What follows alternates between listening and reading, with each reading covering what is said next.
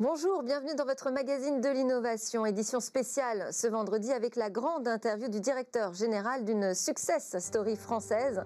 Bonjour Michel Paulin. Bonjour Delphine. Merci d'être avec nous, d'avoir accepté de participer à toute l'émission. Vous dirigez OVH Cloud, premier hébergeur européen dans le top 10 des fournisseurs mondiaux les plus puissants du secteur. Alors ensemble, on va aborder des thématiques qui touchent votre cœur de métier, comme euh, la mise à l'épreuve des infrastructures en période de confinement comme celle que nous vivons, ou encore la controverse sur l'hébergement de la plateforme des données de santé des Français. Je vous interviewerai également sur votre définition que je sais très précise et personnelle de la souveraineté, et puis encore sur d'autres sujets.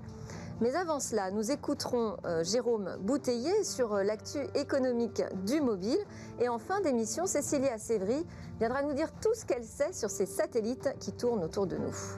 Alors tout de suite, place à l'actualité mobile. Bonjour Jérôme. Bonjour Delphine. À la une de notre rendez-vous mobile business aujourd'hui, Ant Group, hein, banque mobile first, qui est en passe de réaliser la plus grande introduction en bourse de toute l'histoire. Effectivement, oui. Ant Group, hein, qu'on appelait encore il y a quelques mois Ant Financial, hein, qui est la société sœur du groupe chinois Alibaba, euh, s'apprête effectivement à rentrer en bourse. ça devrait être normalement jeudi prochain, le, le 5 novembre. Et la société devrait lever un minimum de 30, peut-être même 35 milliards de dollars, euh, ce qui est supérieur aux 29 milliards de dollars qui avaient été levés euh, l'année dernière par euh, Aramco, hein, la compagnie pétrolière saoudienne, et ça en ferait effectivement la, plus grosse introduction en bourse de l'histoire. la, valorisation boursière d'Ant Group, selon les analystes, pourrait même dépasser les 300 milliards de dollars. On est à peu près à six fois la valeur du groupe euh, BNP Paribas, qui est la première banque hein, de la zone euro. Et ça mettrait en groupe à peu près au, coude à coude avec la plus grande banque euh, du monde, qui est américaine et qui est euh, JP Morgan. Alors qu'est-ce qui justifie une telle valorisation? Alors, euh, Group, euh, c'est la maison mère euh, d'Alipay, hein, une solution de, paiement lancée il y a plus d'une dizaine d'années en Chine et qui est particulièrement populaire. Elle a été accélérée grâce à, l'usage de la plateforme Alibaba. Et aujourd'hui, elle revendique plus de 800 millions d'utilisateurs, 80 millions de commerçants partenaires, un volume d'affaires de l'ordre de 15 000 à 17 000 milliards de dollars, sur lequel elle prélève des transactions et qui, lui devraient lui permettre de réaliser cette année un chiffre d'affaires de l'ordre de 20 milliards de dollars. Euh, en une décennie, euh, Alipay est devenu bien plus qu'une solution de paiement, c'est une véritable néobanque et elle touche une commission hein, sur chaque paiement, chaque transaction réalisée par ces centaines de millions d'utilisateurs euh, Chine et dans le monde. Parce qu'on sait que la Chine euh, est vraiment une puissance, une championne hein, dans le paiement mobile. Oui, clairement une championne du paiement mobile. Alors on le doit à l'IP, on le doit aussi à, WeChat Pay, hein, qui a été lancé euh, par son concurrent euh, Tencent et qui fait également du, très bon travail.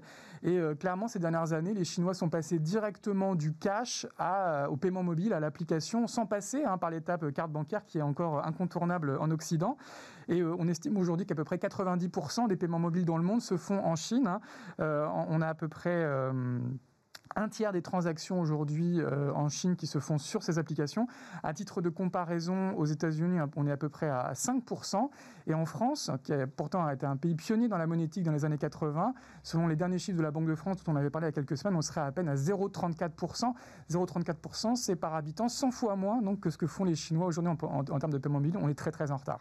Alors qu'est-ce qui va se passer? Quelles sont les perspectives pour Ant Group alors, à l'instar euh, d'Alibaba, hein, qui a euh, entamé son internationalisation, euh, notamment dans le, dans cloud, on pourra en reparler avec Michel Paulin plus tard, la priorité dans le groupe sera clairement de se déployer à l'international et proposer ses instruments bancaires et ses instruments de paiement en Chine, depuis déjà, en France, pardon, euh, depuis déjà euh, quelques années, les touristes chinois qui visitent la capitale euh, peuvent utiliser Alipay dans, les, dans certains commerces ou dans les musées. Il y a même une, enseigne de supermarché, Franprix, qui permet désormais de payer avec Alipay. Et Ant Group va probablement proposer ces différents outils d'épargne, de crédit, son système de scoring qui pourrait demain révolutionner la banque euh, à d'autres startups. Euh, on, sait que euh, son concurrent WeChat aujourd'hui investit dans d'autres startups, notamment Lydia ou Quanto, et Unfinancial pourrait aller dans cette direction. Et prendre des parts dans les fintechs français, j'imagine. Ça pourrait être une option, oui. Est-ce que le futur passera aussi par les crypto-monnaies? Alors c'est un futur possible. Hein. On sait que Jack Ma, le, fondateur d'Alibaba et d'Ant Financial, s'intéresse beaucoup aux crypto-monnaies.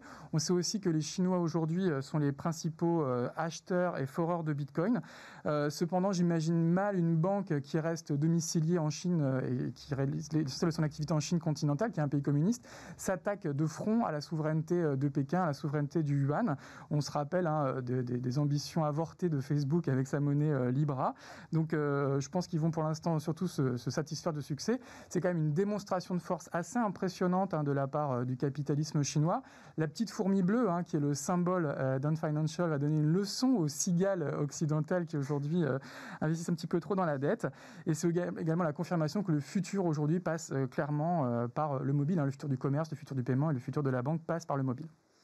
Michel Paulin, une réaction sur cette actualité très impressionnante d'Ant Group? Ah oui, c'est très impressionnant. Euh, mais euh, je ne pense pas que ce soit une surprise. Aujourd'hui, euh, la Chine est devenue un État qui a d'abord des champions numériques exceptionnels dans les télécoms, Huawei, on en parle beaucoup, maintenant dans le paiement, mais également dans toute la diversité aujourd'hui des startups et de la technologie. Donc, mais ce sera peut-être un des sujets, c'est pas par hasard tout ça. Aujourd'hui, c'est des écosystèmes extrêmement vivaces, extrêmement énergiques, euh, qui permettent de faire euh, émerger justement ces champions qui deviennent des champions euh, internationaux avec une puissance inégalée, parce que là, on est sur des chiffres quand même qui sont affolants.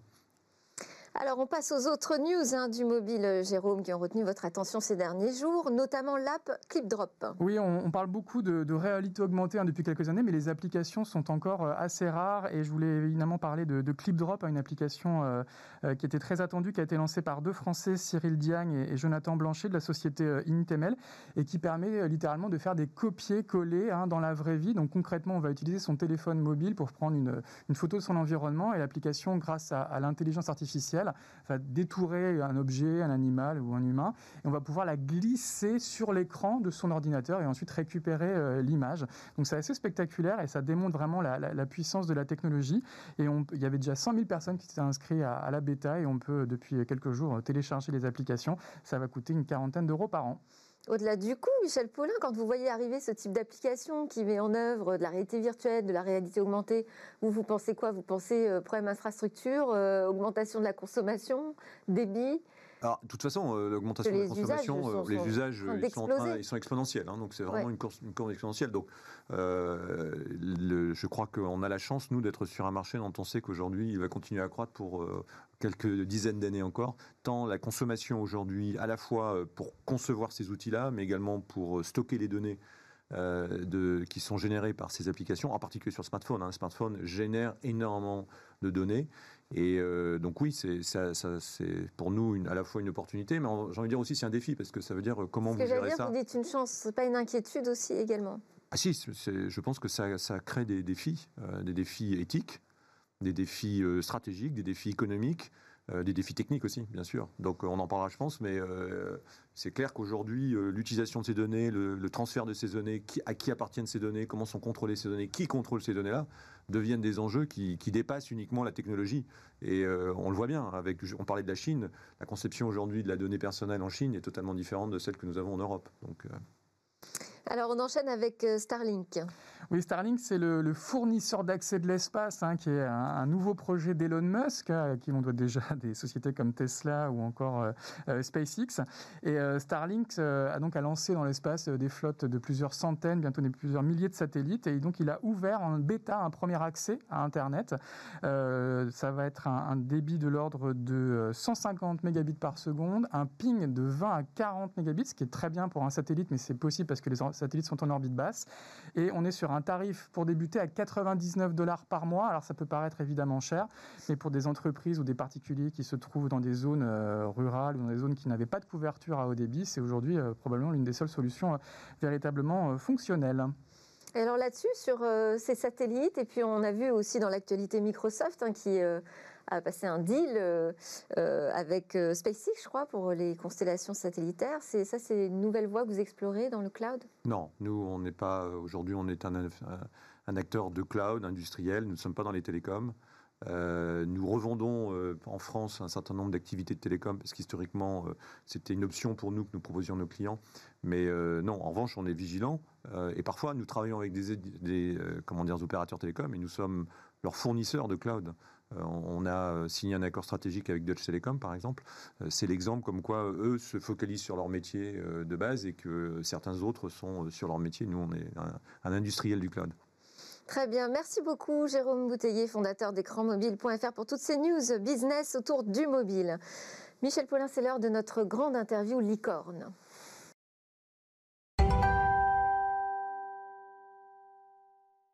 De son fief dans le Nord-Pas-de-Calais, OVH Cloud s'est imposé dans la catégorie très prisée des licornes françaises, c'est-à-dire ces entreprises qui sont valorisées plus d'un milliard de dollars. Alors depuis sa création en 1999 par Octave Klaba, le petit hébergeur français a connu une croissance irrésistible. Il joue désormais des coudes avec les grands comme euh, Amazon Web Services ou euh, Google Cloud Platform jusqu'à peut-être aller s'indigner qu'on puisse considérer sa solution en deçà de celle d'un Microsoft Azure choisi pour héberger la plateforme des données de santé des Français. Michel Paulin, cette affaire n'est pas terminée.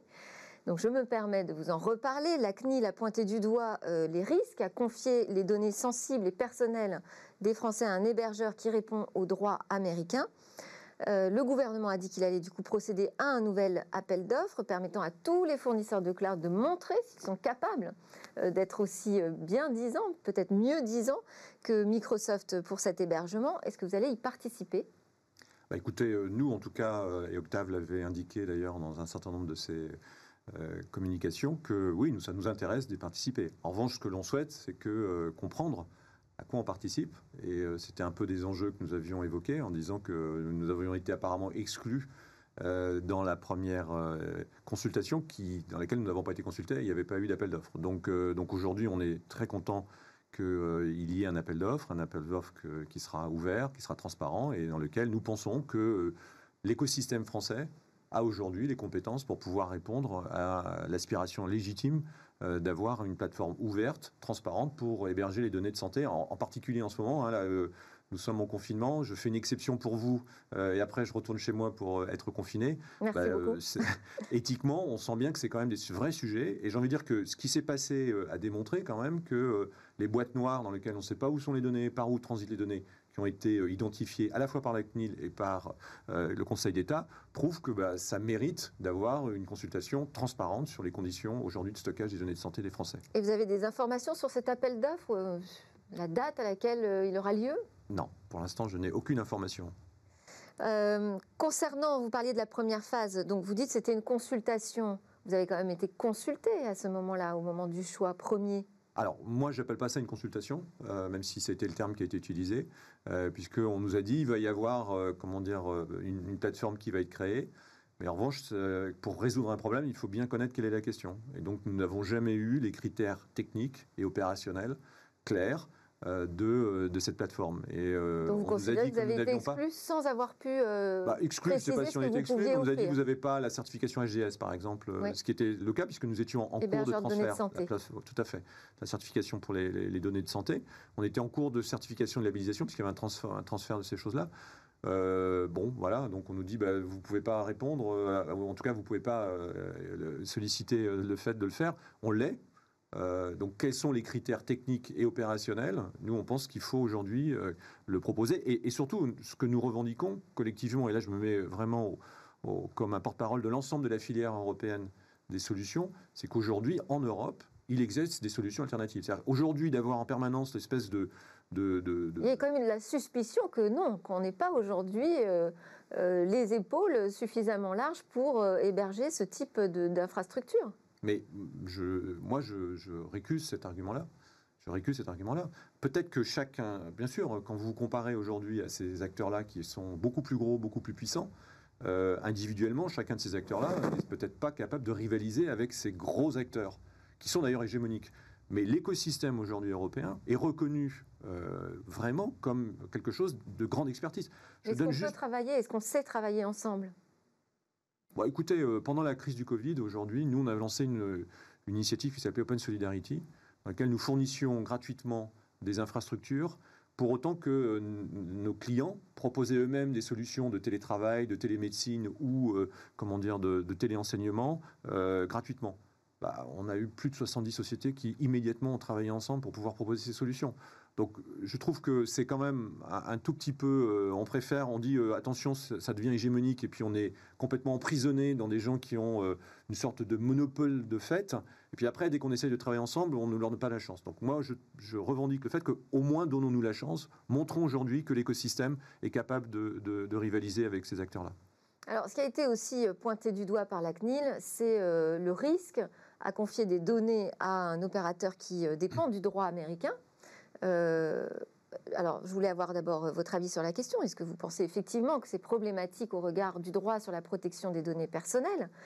Et puis, deuxièmement, quand même expliquer que OVH Cloud a aussi une activité aux États-Unis. Alors, est-ce que ça nous met à l'abri des risques qui sont pointés du doigt par la CNIL alors, je vais commencer par cela parce que c'est vraiment la chose la plus simple. Aujourd'hui, nous avons une activité aux États-Unis qui est euh, régie par les lois américaines. Cette activité est totalement isolée, techniquement, juridiquement et en termes de gouvernance de l'activité de VH. Donc, c'est une filiale totalement étanche. Une filiale complètement étanche. Et donc, euh, aujourd'hui, il n'y a aucun lien technologique, aucun lien technique, aucune donnée ne transite avec les, vers les États-Unis ou des États-Unis vers les choses. Les techniciens européens n'ont pas accès au réseau américain. Et en plus, l'ensemble de la gouvernance a été faite pour que ce soit complètement isolé, justement pour nous protéger, non pas de la, de, comment dire, de la juridiction américaine, mais de, du caractère extraterritorial de la juridiction américaine. C'est ça euh, qui est un des dangers. C'est qu'aujourd'hui, les Américains se sont arrogés le droit par le Cloud Act d'imposer leurs droits, leurs droits en dehors de leurs frontières. Et donc, si vous prenez la, RGPD ou le GDPR, euh, le bah, règlement sur la protection des données personnelles. Exactement. Règlement européen. règlement européen. Il faut comprendre aujourd'hui que c'est une régulation européenne. Moi, je pense que c'est quelque chose qui est essentiel pour les citoyens. C'est quand même une sorte de garantie de comment je, vais, mes données personnelles que je génère, parfois d'ailleurs sans le savoir, vont être protégées. Il faut comprendre que dans le monde, c'est une minorité. Aujourd'hui, on a parlé un peu de la Chine euh, avec l'explosion en Chine. En Chine, la conception de la, donnée personnelle et surtout de la protection des données personnelles est totalement différente. Vous avez entendu parler de la fameuse note citoyenne qui est utilisée chaque fois que vous utilisez des choses. Et un peu on vous dit, ah bah, votre comportement n'est pas suffisamment citoyen et donc ça vous empêche de voyager, ça vous empêche même de payer des choses, donc vous n'avez pas le droit. Donc cette, notion de respect des données européennes est une minorité. Et je pense que c'est un bien et un droit fondamental important qu'il faut un modèle hein, qui commence à inspirer également les Américains d'ailleurs. Qui, intéresse, euh, bah, c'est la Californie qui a commencé à se doter, mais on a la même chose au Japon, on a la même chose à Singapour qui se dotent de, de, régulations similaires, parce que je pense que c'est important. Et donc à ce titre, euh, je pense qu'il faut que l'Europe se protège et dise que c'est ses valeurs et qu'elle doit le faire. Et donc nous mettons tout en place pour permettre et s'assurer que les données qui sont hébergées en Europe, donc la localisation physique, ne transitent pas aux États-Unis ou ne soient pas sous la juridiction américaine. Et j'ai envie de dire que c'est ça le débat. Euh, le débat de la CNIL, mais c'est aussi le débat de. Alors ça devient un tout petit peu technique, de ce qu'on appelle le Privacy Shield, qui a été euh, abrogé par la Cour européenne de justice, et qui dit mais non, désolé, pour pouvoir être RGPD compliant, il faut absolument faire en sorte que non seulement les données soient hébergées en Europe, qu'elles ne soient pas chez un hébergeur américain qui est soumis au cloud mais surtout qu'il n'y ait aucun flux de données qui sortent en dehors de l'Europe. Donc je pense que c'est d'ailleurs quelque chose qui va bouleverser euh, la légalité euh, du droit autour des données, et on n'en a pas encore vu les conséquences. Euh, et je pense que ça, ça va interpeller énormément d'entreprises, parce que c'est les entreprises qui sont responsables. Hein.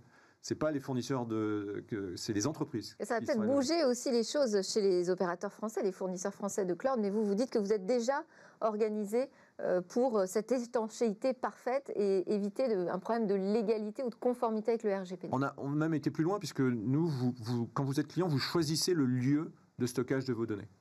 Beaucoup d'acteurs donnent des régions, mais ils ne disent pas exactement où sont. Nous, nous disons, vous voulez être à Roubaix, vous voulez être à Strasbourg, vous voulez être à Gravelines, vous voulez être en Allemagne, à côté de Francfort, vous voulez être en Pologne, vous voulez être, euh, si vous voulez être en, comment dire, à Singapour. Vous choisissez le lieu. Et donc, vous choisissez d'une certaine façon aussi le statut juridique dans lequel vous allez être. Le lieu et la garantie qu'il n'y ait pas de transfert. Il n'y a pas de transfert.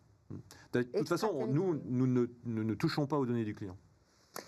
Alors, OVH Cloud fait partie euh, des, membres fondateurs d'une initiative européenne hein, qui s'appelle euh, Gaia X pour un cloud de confiance et non pas un cloud souverain, si j'ai bien compris. Il y a une grande différence entre les deux. Alors, je schématise, c'est euh, une sorte de moteur de recherche dans lequel on va pouvoir accéder à l'ensemble de l'offre cloud qui veut bien se proposer aux entreprises françaises, pardon, européennes, pas que françaises. Euh, qu'est-ce que ça apporte véritablement de plus aujourd'hui d'avoir euh, cette vision du paysage global du cloud euh, en Europe? Parce qu'on sait très bien que justement, des Américains peuvent également, ou même des Chinois, pourquoi pas, peuvent également postuler pour être visibles sur cette plateforme GaiaX. Alors je pense que c'est pour ça qu'on parle de cloud de confiance. On voit bien aujourd'hui qu'un des enjeux majeurs autour des données, c'est la confiance. Où sont mes données Comment elles sont protégées Qu'est-ce qu'on en fait Et on a vu tous les scandales qu'il y a eu aujourd'hui sur l'utilisation des données. Je ne parlerai pas, bien sûr, de Cambridge Analytica, qui était un peu le, summum de l'utilisation à des fins euh, politiques pour pouvoir faire une campagne politique. Et donc, pourquoi nous, nous sommes extrêmement moteurs sur GaiaX, malgré, euh, on sent un peu scepticisme de certains nombres de personnes qui disent, mais qu'est-ce que c'est que ça? C'est parce que je pense que c'est un, moteur, euh, et en tout cas un outil, qui permet de donner de la transparence. C'est compliqué le cloud. C'est technique, c'est parfois abscon, les gens sont un peu perdus vous êtes perdu dans des multiplicités de, d'abord de, jargon technologique que nous utilisons en permanence, et puis ensuite c'est complexe parce que souvent il y a plein d'acteurs euh, multiples. GaiaX, son ambition, c'est de créer un catalogue transparent qui indique clairement comment le choix de l'utilisateur final, c'est-à-dire du client, peut être fait. Et que justement ces sujets de localisation de données, de droit du comment des données, mais également euh, si vous êtes un éditeur de logiciels, où sont qui est votre hébergeur derrière? Parce que quand vous dites euh, je choisis Salesforce, qui est l'hébergeur en dessous? C'est souvent pas dit, c'est souvent pas. Euh, donc ça va ouvrir une boîte de Pandore pour donner une transparence. C'est presque les rubriques qu'on va trouver à l'intérieur de cette plateforme. Exactement, c'est comme la traçabilité que vous allez mettre en avant sur GaiaX. Exactement, c'est quand, quand vous achetez aujourd'hui dans un supermarché, vous avez l'ensemble de tous les composants et la traçabilité de ces composants. Eh bien, c'est la même chose. GAIX, ça va être un catalogue qui va permettre de éditer pour que le client comprenne qu'est-ce qui se cache derrière parfois euh, quelque chose. Et en fin de compte, on tire la pelote. C'est exactement ce qui s'est passé sur euh, le Health Hub. On nous disait c'est une plateforme ouverte en Europe. Finalement, quand on commence à creuser, quand le Conseil d'État rentre, on découvre que c'est basé à Amsterdam et que des données transitent euh, en dehors de l'Europe. Ça, ça doit être transparent on doit le démontrer. Donc nous, nous sommes aujourd'hui euh, très heureux. Il n'y a pas de vérification, c'est juste euh, Alors c'est déclaratif, mais je ne peux pas croire aujourd'hui que des acteurs commencent à s'amuser à mentir par rapport à ça. si vous commencez à dire, moi, mes données sont hébergées à tel endroit, c'est pas vrai, que les données ne transitent pas euh, par je ne sais quel pays, et en réalité, il y aura des, audits qui démontrent que ce c'est pas le cas, je pense que ça devient un peu dangereux. En revanche, ce que je pense aujourd'hui, c'est qu'il y a des acteurs qui sont en avance. Nous, on a fait un accord avec Deutsche Telekom et T-Systems, leur filiale T-Systems, justement pour, dès le début de l'année prochaine, proposer une, ensemble de gammes d'offres qui seront totalement transparentes, qui seront conformes à l'ensemble des, réglementations, enfin des des recommandations de GAIX, mais qui sera d'ailleurs euh, conforme à l'ensemble des recommandations de la communauté européenne sur la réversibilité des données, sur euh, la transparence justement de ces données-là, mais aussi sur la protection des données personnelles. Et comment on peut rester compétitif du coup si on dévoile tout ce qu'on fait et comment on le fait, avec qui on le fait, à tout le monde? Ah ben, Moi je pense que c'est un argument de compétitivité. C'était Aujourd'hui on sent bien quand même que euh, les données c'est un enjeu économique, mais ça devient plus que ça, c'est un enjeu stratégique. Le rapport Gauvin a démontré que euh, des États, en particulier les États-Unis, utilisaient les données pour en faire un, argument d'arme économique. Regardez ce qui s'est passé sur TikTok. Mm c'est quand même incroyable. C'est une régulation par la force dans laquelle on, casse un concurrent en disant bah, désolé, il ne peut pas rester en Chine. Donc on voit bien que c'est un élément stratégique. Mais c'est aussi un élément éthique. Les données de santé, les données de paiement, on parlait des paiements. si vous avez une traçabilité complète de vos paiements et que de l'ensemble de votre vie, qui a le droit de manipuler, comment c'est fait? Je pense qu'il y a de vrais enjeux. Donc nous, en tant qu'Européens, on a la chance d'avoir des valeurs qui défendent les intérêts personnels et des données. Ça peut montrer nos forces. C'est une de nos forces. Mais aussi nos faiblesses, peut-être. Ça peut être une faiblesse, mais je pense que euh, on le voit bien. C'est comme si vous me disiez que le domaine de l'écologie, ça devient une faiblesse face à l'économie. Je pense quand même qu'il y a des enjeux qui dépassent euh, uniquement les enjeux économiques. Alors justement, je disais que vous aviez euh, une définition personnelle de la souveraineté, en tout cas différente de celle qu'on peut entendre à droite à gauche. Vous vous dites la souveraineté, c'est pas une question de protectionnisme? Non, non, non, je défends ça. D'ailleurs, souveraineté à ma connaissance, c'est pas quand on prend la définition dans les dictionnaires, ça, ce n'est pas lié à la nationalité. Euh, donc non, c'est pas du protectionnisme. Pour moi, la souveraineté, quand vous pouvez avoir, vous êtes un État souverain, quand vous êtes une entreprise souveraine, quand vous êtes quelqu'un qui est la souveraineté, c'est que vous avez la capacité de décider. Donc ça veut dire que vous avez la liberté de choix. Quand vous n'avez plus de souveraineté, c'est que vous ne pouvez plus choisir. Vous êtes contraint. Et donc, euh, ce que je défends aujourd'hui dans le cloud de souverain, en tout cas que j'appelle plutôt de code de confiance, c'est d'abord qu'il y ait des alternatives et qu'on ne se résigne pas au fait qu'il y ait, comme dans d'autres industries, que un ou deux acteurs qui décident de tout. Et le deuxième, c'est que ces acteurs-là, il faut qu'ils soient totalement comment dire, opposable et transparent. Donc moi, la souveraineté, c'est la liberté de choix. En tout état de cause, une entreprise peut décider d'aller dans un cloud n'importe où, moi, un cloud d'Alibaba Cloud ou un cloud chinois, mais quelles en sont les conséquences? Et surtout, il faut qu'ils aient le choix. Parce que si à la fin, vous n'avez plus le choix, si vous êtes contraint parce que vous avez une sorte de hégémonie d'un certain nombre d'acteurs, ce qui arrive aujourd'hui, et j'ai envie de dire, c'est intéressant parce que euh, vous voyez ce qui se passe aux États-Unis où euh, finalement c'est le, le la Sénat. Procédure antitrust euh, contre voilà, la procédure antitrust. C'est aussi le Sénat et la, Chambre des représentants qui ont interpellé en disant attention, des acteurs comment dire numériques aujourd'hui sont en train de casser l'innovation, ils sont en train de tuer la compétition et ils sont parfois même une menace à la démocratie. Ce n'est pas, pas les Européens qui le disent, ce sont les élus et de tous bords américains. Donc ça prouve bien quand même que quand vous avez des monopoles de fait extrêmement puissants qui aujourd'hui ont une politique hégémonique, eh ben, vous ne pouvez plus garantir votre souveraineté. On l'a vu sur le, sujet des... Le marché n'arrive plus à s'autoréguler finalement. Il ne s'autorégule plus, puis surtout c'est qu'après, ce que vous pouvez faire, rien, vous n'avez pas d'alternative, vous êtes aux mains de quelques acteurs. Pendant la crise du Covid, on s'est un peu, euh, on a découvert que les masques, on n'en avait pas. On a découvert qu'il y avait des médicaments qu'on n'avait pas. Donc on a parlé de souveraineté. C'est bien ça, c'est qu'on n'avait plus le choix. Donc qui fait les arbitrages après? Qui va décider que quand vous êtes aux mains de quelques acteurs, qu'on ne puisse pas avoir une politique à la TikTok dans laquelle on dit bah, celui-là, j'en veux pas, je le fais racheter par un, comment dire, quelqu'un de, mon pays ou quelqu'un de, qui est favorable à, mes idées. Donc je pense que c'est ça. Il faut aujourd'hui, et je suis convaincu que l'Europe a la capacité de créer des, euh, comment dire, des filières dans le domaine du tech. Il n'y a pas de fatalité. Aujourd'hui, ça n'a pas été une grande réussite, mm. mais il n'y a pas de fatalité pour euh, les faire émerger. Alors, on reparlera de, effectivement ce qu'on peut faire pour cet écosystème euh, tech européen. Euh, je voulais revenir là, vous, vous avez évoqué les masques, le confinement et tout ça. Ça a été une période très intense hein, pour, euh, pour euh, votre activité. Euh, comment ça s'est organisé? Est-ce que vous pouvez déjà partager un premier retour d'expérience hein, sur mars, avril, mai, juin? Les consommations donc ont été explosées par rapport à ce qui se fait normalement, j'imagine. comment vous vous êtes organisé? Est-ce que les infrastructures ont tenu le choc? Bah, écoutez, elles ont tenu. Nous, ce qu'on a vu, il nous semble, oui. voilà. non, nous, on, a, on, a, on avait fait le choix d'avoir trois priorités majeures suite à, à cette crise. Le premier, bien entendu, c'était de protéger l'ensemble de nos salariés, nos collaborateurs, et de faire en sorte qu'on soit capable euh, de, leur donner un, comment dire, un environnement de travail. Donc on a tous ceux qui peuvent être en télétravail sont en télétravail. Mais après, nous sommes un acteur industriel, on a des data centers, on a deux usines, une en France et une au Canada. Et là, il n'était pas question de dire on se met au ralenti, les gars. Euh, Exactement. on ferme les portes, non. On a mis en place en revanche des procédures opérationnelles qui justement les protègent. Alors je ne rentrerai pas dans le détail, mais avec euh, des équipes euh, qui ne se rencontrent pas, qui ne se croisent pas, etc. Et puis ensuite, on a mis une deuxième priorité, c'est qu'il bah, faut aussi faire en sorte que ça fonctionne. On ne pouvait pas se permettre. On a des hôpitaux, on a des grandes administrations qui sont aujourd'hui établies sur nos, infrastructures. Et donc, on a mis en place euh, là aussi des, procédures pour garantir à la fois le bon fonctionnement, mais aussi répondre à la demande. Alors je cite toujours ce chiffre, hein, euh, le jour du confinement euh, au printemps, nous avons constaté sur le canal digital une augmentation de 30% de nos demandes.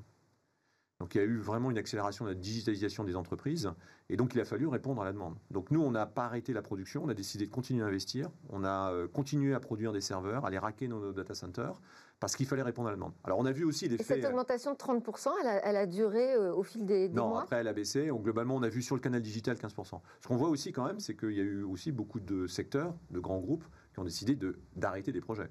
Donc il y a un effet contrasté hein, de cette mm. crise. Hein. C'est qu'à la fois il y a une accélération de digitalisation de certains acteurs, mais il y a d'autres où il y avait des grands projets qui ont été au moins gelés ou qui ont été euh, ralentis. Donc on, a un effet euh, pas qui n'est pas complètement positif, c'est un effet un peu nuancé.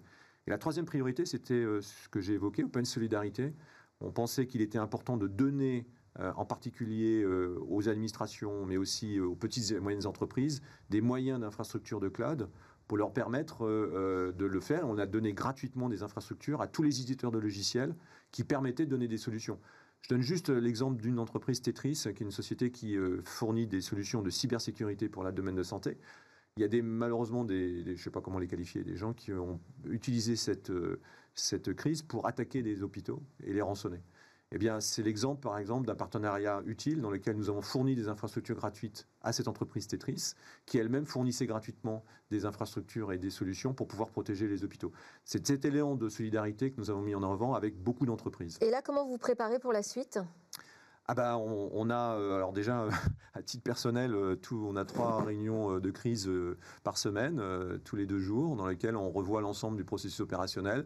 On a nous relancé la production pour justement stocker un tout petit peu de la capacité on a la chance d'avoir, nous, pas de difficulté à produire en Asie ou euh, comme le font beaucoup d'acteurs. Nous, on, produit nous-mêmes, donc on, a suffisamment aujourd'hui. Euh, Nord-Pas-de-Calais?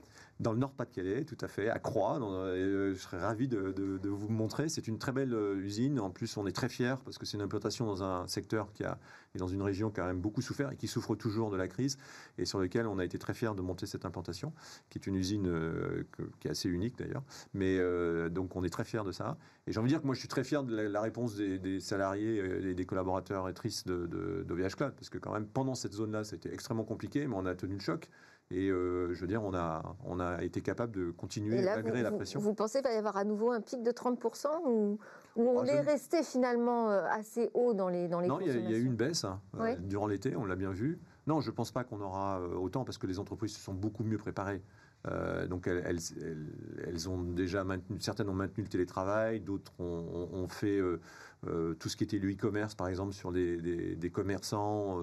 Bah, l'activité, une part de l'activité continue. Voilà, tout à fait. Donc on s'attend pas à, on, s'attend plutôt à, des augmentations de l'utilisation des infrastructures, pas tellement d'extension de la capacité des infrastructures, mais l'utilisation beaucoup. Et aujourd'hui, il n'y a pas de, de danger de rupture sur nos infras euh, écoutez, en tout cas, euh, on fait euh, tout pour que ce ne soit pas le cas.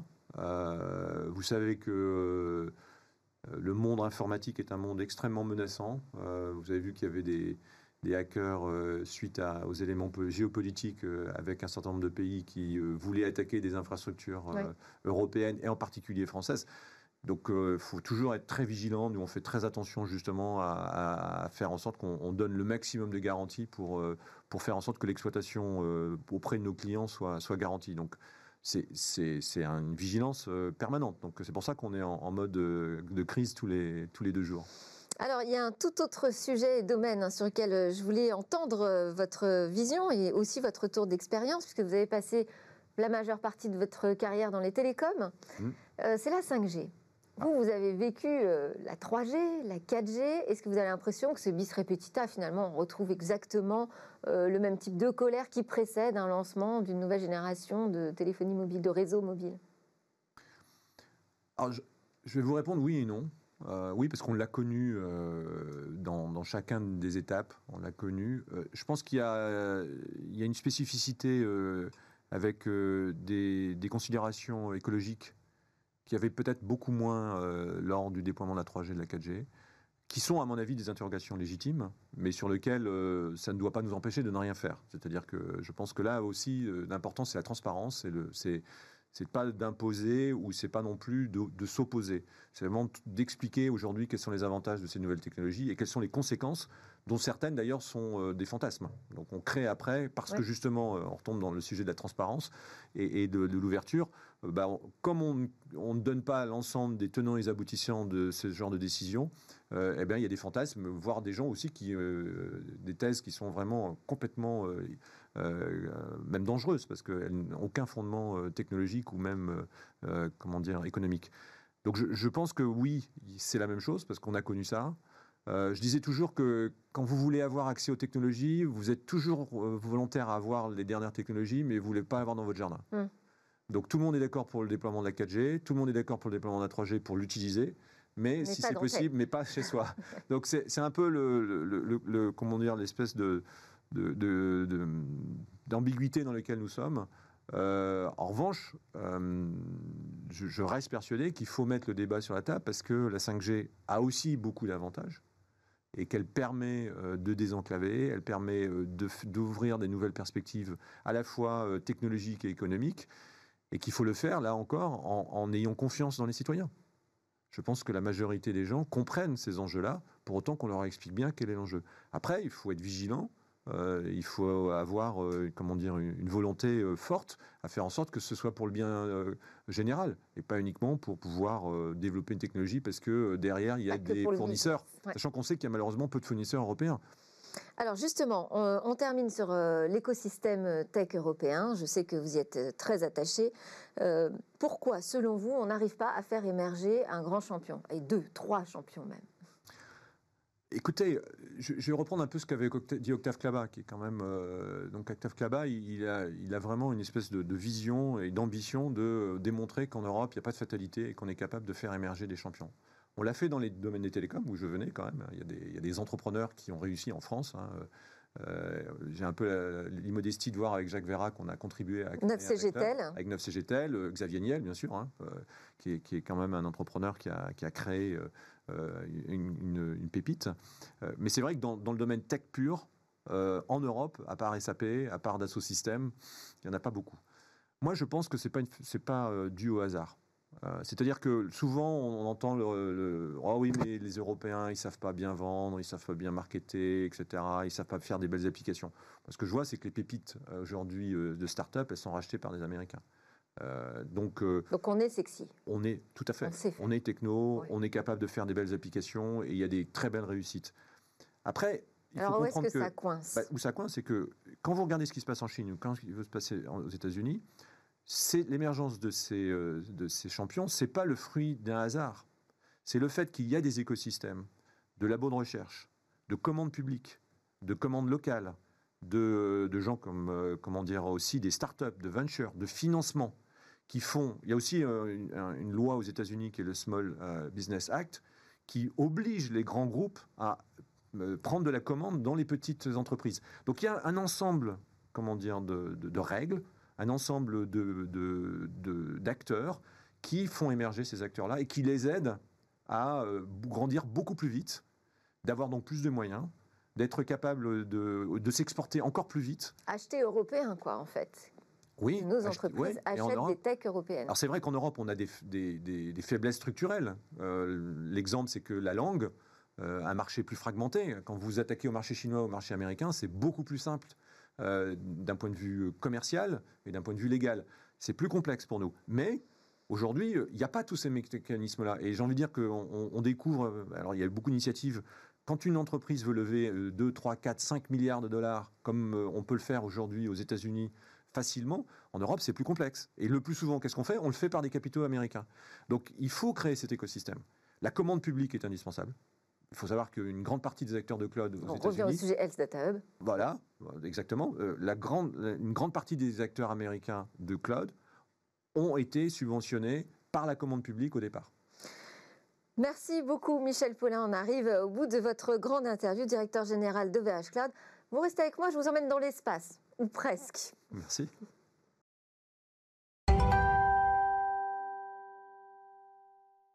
Nous sommes de retour sur le plateau de Tech. Michel Paulin est toujours avec moi et Cécilia Sévry nous a rejoint pour son rendez-vous dans l'espace. Bonjour Cécilia. Bonjour. Aujourd'hui, donc, on va tout savoir sur les satellites. Oui, aujourd'hui, on parle des satellites parce qu'il y en a beaucoup au-dessus de nos têtes. Selon l'association UCS, en 2019, on comptait 2603 satellites opérationnels et en orbite autour de la Terre.